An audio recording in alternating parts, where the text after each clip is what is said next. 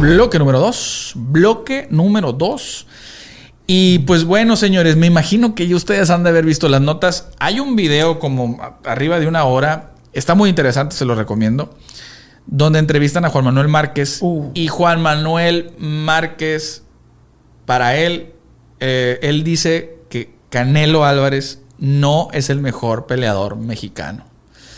No es el mejor peleador mexicano, da sus, su- su- sus puntos de vista. Obviamente él metiéndose mucho el tema de que de las cláusulas de rehidratación. Re- Yo me imagino refiriéndose lo que hizo con, con, Kovalev, Sergi Kovalev, que, que le puso una cláusula, un tope de, de- de rehidratación. Y pues muchas otras cosas. Entonces, no sé cómo leer o qué óptica darle a este mensaje de Juan Manuel Márquez. que Se, se- se me hacen de, de repente declaraciones duras, pero no sé si recuerden ustedes eh, que hace como 10 años hubo- calientes. En la, en, calientes. en la, en, la televisión mexicana, no le voy a dar el gol a la televisora, No, pero carnal. revísenlo ustedes. Hubo, se hizo un programa de televisión donde hicieron un, simularon un juicio, donde el fiscal era Nacho Beristain, el acusado era Canelo. era Canelo, era Canelo y era Sulaimán. no y era Don, José, Sulaimán, que en Don paz José descanse. Así es.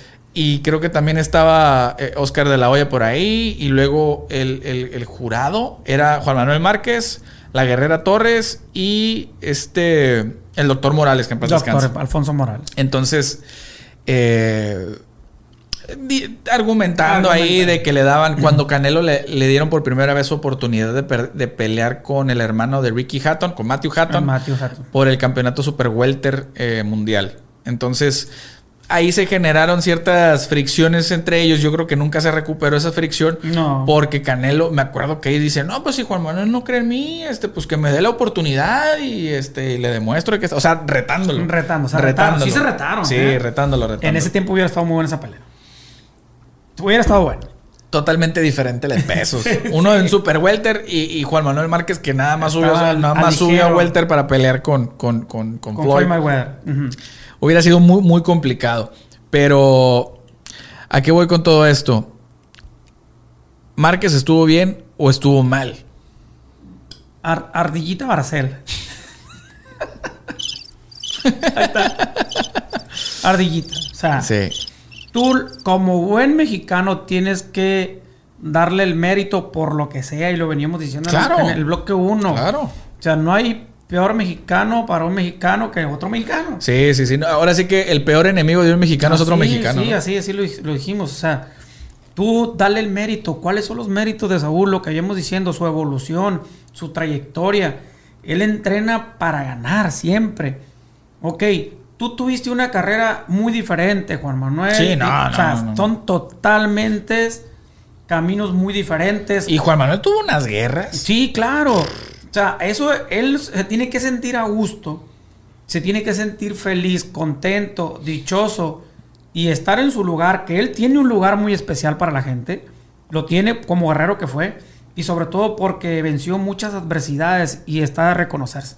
No, definitivamente. Lo que a él no le tocó, a lo mejor, y le duele, es que por acá haya tenido una avenida sin topes, amplia, sin semáforos y se ha llegado tan rápido Canelo. Yo creo que va por ahí porque de a Canelo quien. lo cuidaron. Sí, y, y- Juan Manuel Márquez, él siempre ha dicho, no, es que a mí no me cuidaron y que esto Él- y que lo otro. Y es que, eh, mira, Son- no, no estoy diciendo que se valga, pero son dos carreras totalmente diferentes. Es como el actor y es como el futbolista. Él te- sales con la gracia. Sales con la gracia y sabes que pues fu- fuiste muy agraciado y te tocó estar ahí.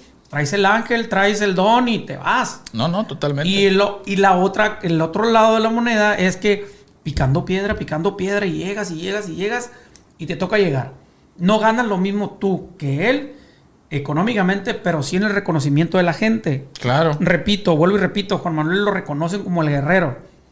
Así. Y él debe sentirse contento con eso y no echarle tierra a la persona que es disciplinada. Totalmente de acuerdo. Yo lo dije un principio, recrimínale y hácela de todos cuando tú lo veas que ande haciendo sus zafarranchos y de regazón o de lo que tú quieras.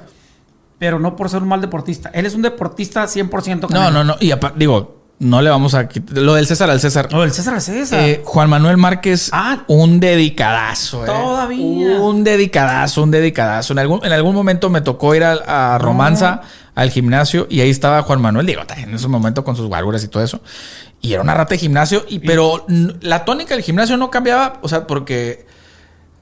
Digo, lo vemos en algunos gimnasios cuando está una superestrella y están los demás y todos se enfocan en él. No, tú lo, tú lo veías y a Don Nacho lo mirabas este, dándole Eh, indicaciones a alguien sí, más. sí, o sí. sea, la verdad, este, mi, mis respetos para eso, pero siento que Canelo es una historia diferente. No lo estoy defendiendo, no, No, no, lo estoy no, defendiendo, pero creo que Canelo sí, para, en méritos, yo creo que sí tiene y va apuntado a, yo creo, a lo mejor hasta superar a Juan Manuel Márquez. Acuérdate, Ojalá. acuérdate, tú le, quita- tú le quitas la tetralogía Juan Manuel Márquez con Manny Pacquiao, ¿qué le dejas?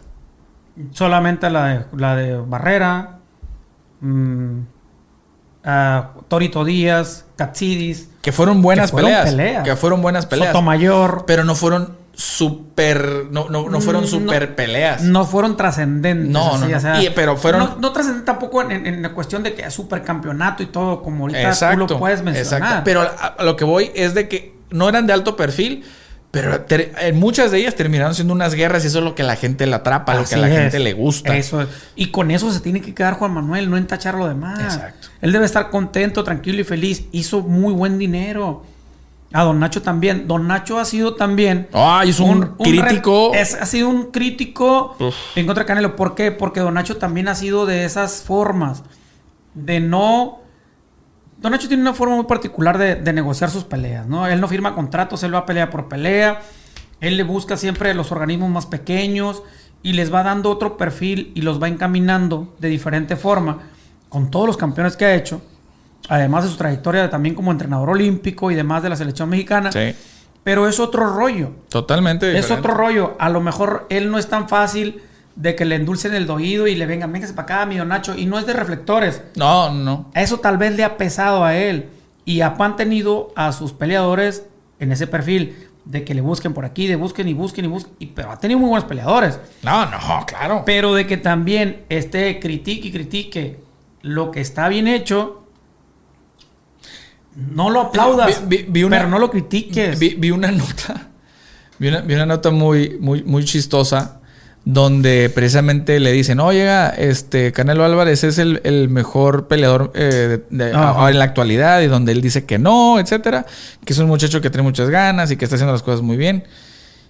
Y en la, en la pelea de abajito de la pelea de Canelo peleó Rey Vargas. peleó Rey Vargas, que es un peleador Sí, de, de de, de Don Nacho, para dormirse. Sí, La pelea para dormirse de verdad. para dormirse. O sea, no le ve, no, no ve por dónde le pueda ganar el vaquero.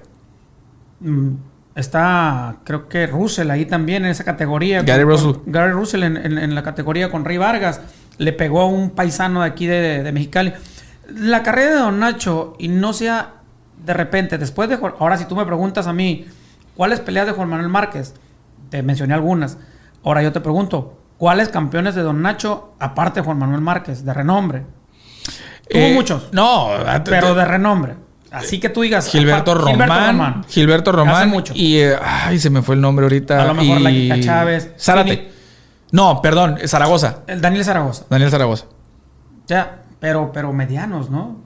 No, o sea, digo, fueron, fueron, Fueron campeones. Fueron campeones. pero- pero en su tiempo ahí estuvieron. Sí, no, y, y Don Nacho ha tenido un montón de campeones. Mira, no le voy a quitar méritos. No, tiene su mérito. Porque que Don Nacho hizo muchos campeones desde cero. Exacto. Acuérdate que ahorita vivimos en una etapa donde, donde, los, donde los peleadores empiezan así a brincar, a brincar, a brincar y que de, de hecho ahorita vamos a hablar Sí, sí, sí. de un peleador que ya es que fue campeón y todo Nacho eso. entrenó a Chávez también. También le A tocó. Junior. También le tocó. Y fue del que se quejó este cabrón, no sé nada. Y él, y, Él y- Don Nacho fue de los que dijo, hasta, Hasta aquí llegamos, ya estuvo, vámonos, bye". al rayo. Por lo mismo.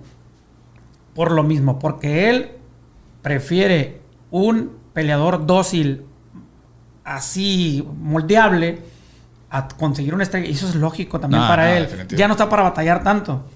A, No, los, a los definitivamente. pechadores de él le dice, se me para con esta mano aquí, subo a la izquierda y ya ve y guau, guau, guau. Y vámonos. Y le enseña lo, lo- lo básico. Y ahí se va de a poquito, de a poquito. Tiene mucha cantera. No, tiene, tiene mucha escuela no- el señor. Pero no ha llegado, después de Juan Manuel Márquez, no ha llegado alguien que repunte lo que ha hecho él, Don Nacho, como entrenador en un campeón. Digo, el, el señor, el señor ya está entrado en años. Sí. Y para hacer una Ojo. figura desde cero, ocupas. eh, Cuatro o cinco años, Sí, no, yo- bien no y, ocupas dedicarle muchísimo tiempo. Y don, don Nacho. Está muy Él sigue ocupado siendo ya. entrenador de, de- de gimnasio. Sí. Hay entrenadores que son el peleador como Eddie. Así es. Eddie Reynoso es el Canelo. Ah, nada Así. Dime, dime otro peleador que él haya hecho. El Chololo Larios en su momento. Eh, Jauregui en su momento. Pero ah, en la actualidad, un peleador que él haya hecho. De sus inicios, no. No. No, entonces, este, Eddie Reynoso es Canelo. Así nada Eddie más. Reynoso es Canelo, la verdad. Entonces, eh, sí, ahorita tiene un montón de estrellitas y todo eso. Y qué bueno, qué bueno, qué bueno, qué bueno. Y digo, su trabajo le ha ganado que todas esas estrellitas le quieran entrenar con El él. nombre que él ya tiene Sí. es por lo que es Canelo. Es correcto. Nada exactamente, exactamente. Pues bueno, señores. eh, Juan Manuel Márquez eres un héroe. Definitivamente. Canelo está en otra posición. Tú eres... Estamos en diferentes niveles. Exactamente. Simplemente hay que reconocer, Hay que reconocer lo del César al César César. Así Punto. es, señor. Continuamos. Amigos, platicando también y hablando otra vez de Canelo y lo del fin de semana. Canelo y UFC. ¿Qué tuvieron, Así ¿qué tuvieron de similitud la UFC y la pelea de Canelo contra Caleb Plant? que fueron en el mismo horario. Literal, mientras, mi- mientras este Canelo estaba peleando, estaba peleando Rosna Mayunas con Sean. Weili. Ah, sí. Y adivinen qué estaba haciendo Dana White enfrente del octágono cuando estas damas estaban dando en la Mother. Mi Bien. compa Así mero. viendo la televisión, la de Canelo. Así literal hay fotos y hay videos donde él está viendo la pelea de Canelo y las Ah, mujeres dándose en la madre, así, "Ah, viendo la pelea de Canelo. Él, este, obviamente, hay, digo, la mayor parte de la gente este, supo que Dana White apostó 100, a- apostó 100. 100 mil dólares A favor. a favor de Canelo. Eh, apostó 100 mil dólares a favor de Canelo y que por eso estaba viendo la pelea. Sí y no. Les voy a decir bien sencillito. Porque la cuestión de la programación, lo que él no quería es que se empatara. Cuando Saúl peleó contra Kovalev, Saúl se tuvo que esperar Oh, sí. mientras, para- mientras fue la pelea de Jorge Masvidal contra Nate Díaz, precisamente en Nueva York. Él se tuvo que esperar. Y hay fotos y videos donde Canelo está sentado esperando a que pasara la la, pelea. del evento, por ¿no? la cuestión del evento. Entonces, ahora le tocó a Dana White esperarse y así va a seguir siendo, ¿eh? Así va a ser. Así va a seguir siendo. Cuando se cruce con un pay-per-view, se, van a, se va a tener que diversificar. Y es normal, es normal el que te esperes a que una pelea se acabe. Por eso, por eso, cuando pasa la pelea de, de Michael Chandler contra Justin Gage, y por eso la bajaron, empezaron a meter peleas sin, de, de- de- bajo perfil. de bajo perfil. De bajo Así perfil para empatar los tiempos con la pelea de Canelo. Entonces, está la de Rose Namajunas y está la de Sean Wailing. Y no le queda de otra más que estar viendo. Y- A la par, ¿no? A la par. Entonces, ya cuando se acaba la de Canelo, sin problema. Sube la- su- la- la subió, estelar. su- subió la, la de la de Usman. La no más. sí. Entonces, eh, fue, fue algo bien interesante, fue algo bien chistoso. Y al día siguiente, ¿qué pasó, mi Fer, en la Fórmula 1? En la Fórmula 1. ¿Por qué? ¿Por qué la- hablamos de la Fórmula 1? Porque estamos hablando de, un, un jalisciense, de un tapatío Exacto. y de un mexicano, que Así también de alguna u otra manera se colgó una presea. Así es. Sergio Pérez quedó en tercer lugar aquí en, la, en el Autónomo Hermano Rodríguez en la, en la vuelta de la Fórmula 1. Y pues ya se subió al podio, ya se le ha hecho costumbre a mi compa Checo, ¿eh? Y ha hecho, hace poquito se aventó un tirazo de, de, de, de- hazte cuenta de Calafiero de aquí de la, de la, de Calafiero de la, de ruta roja Sí, con el taxi de la ruta roja, pum, pum, a las 5 Como y que, 10. como que les aprendió, ¿no? Ya. ¡Épale! ¡Eh, eh, eh! No, se está poniendo violento aquí el Fer. Espérate, no. No, no, es que fue una carrera buenísima. Producción, ¿Y por qué lo mencionado? Pues bueno, pues le viene bien Checo, de Guadalajara, ahí de, de- de tierras jaliscienses también. Y Canelo, pues ahí estuvo también presente, ¿no? Y entonces van de la par. Qué, qué emocionante ver a. luego lo dijo. También él lo dijo. Así como dijo Canelo que iba a ser el mejor y iba a romper todo. Checo dijo: Cuando vaya a México me voy a subir al podio. Y así lo hizo. Ganó su equipo. Aparte, ¿eh? Ah. El primer lugar fue de su compañero de escudería. Remington, algo así se llama el camarada. Y él quedó tercero y estuvo, bueno, que a todo dar, ¿no? Qué fregón. Le ha hecho muy bien ese cambio de escudería. Ahí con Red Bull a Checo Pérez es lo mejor, ¿eh? No, no, no. ha La, hecho unas carreras buenísimas, Franco. la, buenísimas. la- la ¿eh? verdad, este que fue un fin de semana. eh, Completo. Completo para los mexicanos, ¿eh? No, completito. La, la verdad que, que le- que le- que les fue muy bien. El, autódromo, el autódromo hermano Rodríguez estaba llenísimo. Dato curioso con lo de Checo. A ver. Se convierte en el primer mexicano en subirse a podio Exacto, en México. Ah, Exacto, sí, sí, exacto. sí, sí. Es correcto. Que todo el mundo, me acuerdo que en los tiempos mozos de Adrián Fernández, todo el mundo Sí, se quedó eh, con esa espinita, eh, Che, Adrián Fernández en el 20 el ¿no? güey. Sí. no, y aparte digo, estamos hablando de que Checo Pérez, o sea, en los, los días previos se puso a entrenar con los microbuseros de la Ciudad de México. Sí, o sea, mijo, no aprendes No, fa, o sea, no, no, o sea, Papá, o sea, ¿qué oye, bájese. se les pone al pedo. Sí, o sea, No, mejor. totalmente, totalmente. Una buena este, sí. Felicidades a, a Checo, a su, a su equipo y este, pues ojalá que en algún momento vean este programa. Sí, ojalá. Eh, pero muchas felicidades, la verdad. Continuamos. Y bueno, señores, hablando de que de repente peleadores este, se cambian y que llegan ya este, Los siendo, chapulines. siendo productos terminados y todo eso, que de hecho, si no lo escucharon, váyanse al bloque número uno, regresen al bloque número uno para que entiendan un poquito de qué estamos hablando. Chapulines. Eddie Hearn de Matchroom Boxing declara que Anthony Joshua ocupa cambiar de equipo, ocupa cambiar de entrenador. Mire nada más. No sé si sea por el, el- el- dolor y el ardor de haber perdido tres campeonatos mundiales de peso completo contra Alexander Usyk, pero dice que tiene que cambiar de entrenador para que regrese ese instinto asesino de Anthony Joshua.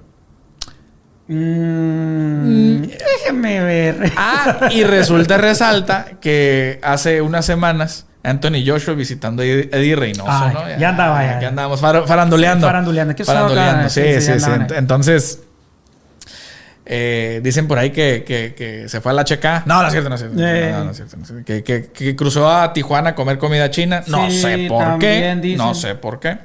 Pero... Todos lunch. Entonces, mira, yo creo. No, no estoy seguro si Eddie sea la fórmula, pero sí estoy. Lo que, de lo que sí estoy convencido es de que Anthony Joshua ocupa. a lo- no, no sé, no estoy. No sé si cambiar por completo, pero sí ocupa añadir gente a su equipo. Definitivamente. Ocupa añadir gente a su equipo a fuerza. ¿Sabes a quién me gustaría? Ahí va el Franco Matchmaker. Como por No matchmaker. No. Así. Porque no voy a, no es propiamente hacer una pelea, pero sí empatar. Una recomendación. Una, una recomendación. Me encantaría ver esto porque lo haría un peleador totalmente de choque contra Robert, Gar- con Robert García. Robert García. En, en, en- en Oxnard. Por el Ah. estilo de ir hacia enfrente, que es lo que ha perdido poco a poco eh, Anthony Joshua. Que, que le regresen esa confianza. Porque lo, lo boxeador ya lo traes y eso no se lo vas a quitar. Lo que yo siento que ha perdido Anthony Joshua es meterse al choque. Porque se mete al choque Y lo le, agarra. y le fallan las piernas. Y, lo agarra. Mm, yo siento también que en- independiente, yo te decía y lo decíamos, no por ser Eddie Reynoso y Eddie Reynoso es lo que es por Canelo. sí, no, no. Es más, los, yo voy a hacer una observación ahí muy Ay. puntual de los que han llegado con Eddie Reynoso ya siendo campeones o ex campeones y gente calada. El Panterita tardó en adaptarse. Eh, Andy Ruiz Más bien no se adaptó. ¿no? no se adaptó. Ese no se adaptó. Andy Ruiz tardó en adaptarse. Y llegó ya campeón. Y llegó, llegó de campeón. Pero han sido muy lentos los procesos. La gente piensa que llegar y dices, Eddie Reynoso, Tim Canelo, trin, No, la- no, no. La varita mágica. Es un, no. es un proceso. No. Es un y, proceso. y es ahí donde se han desesperado. Que ha pasado también acá la gente que cambia con, con Caballero. Eh, aquí en México también el entrenador de- del Gallito. Ah, Entonces, ok. Sí, o sea, ah, piensan que es la fórmula nada más por el nombre. No. ¿Cuál es? A cualquier gimnasio que tú vayas, mientras tu actitud sea la de ya llegué y aquí estoy y, y por mi nombre me las como ardiendo. No, no va a ser esa. Es- Y Anthony Joshua ha dejado de tener esa, esa hambre que tenía. ¿Eh? Sí, sí, sí. Antes de Andy Ruiz era un demoledor y, y su trayectoria olímpica y demás.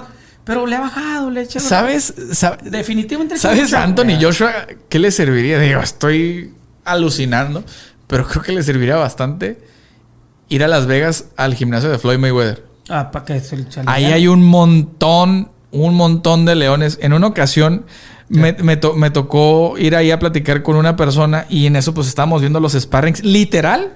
De eso- no, no, y eso pasa, yo, yo pasa también en el Wild Card en Los Ángeles, en el de Freddy Roach.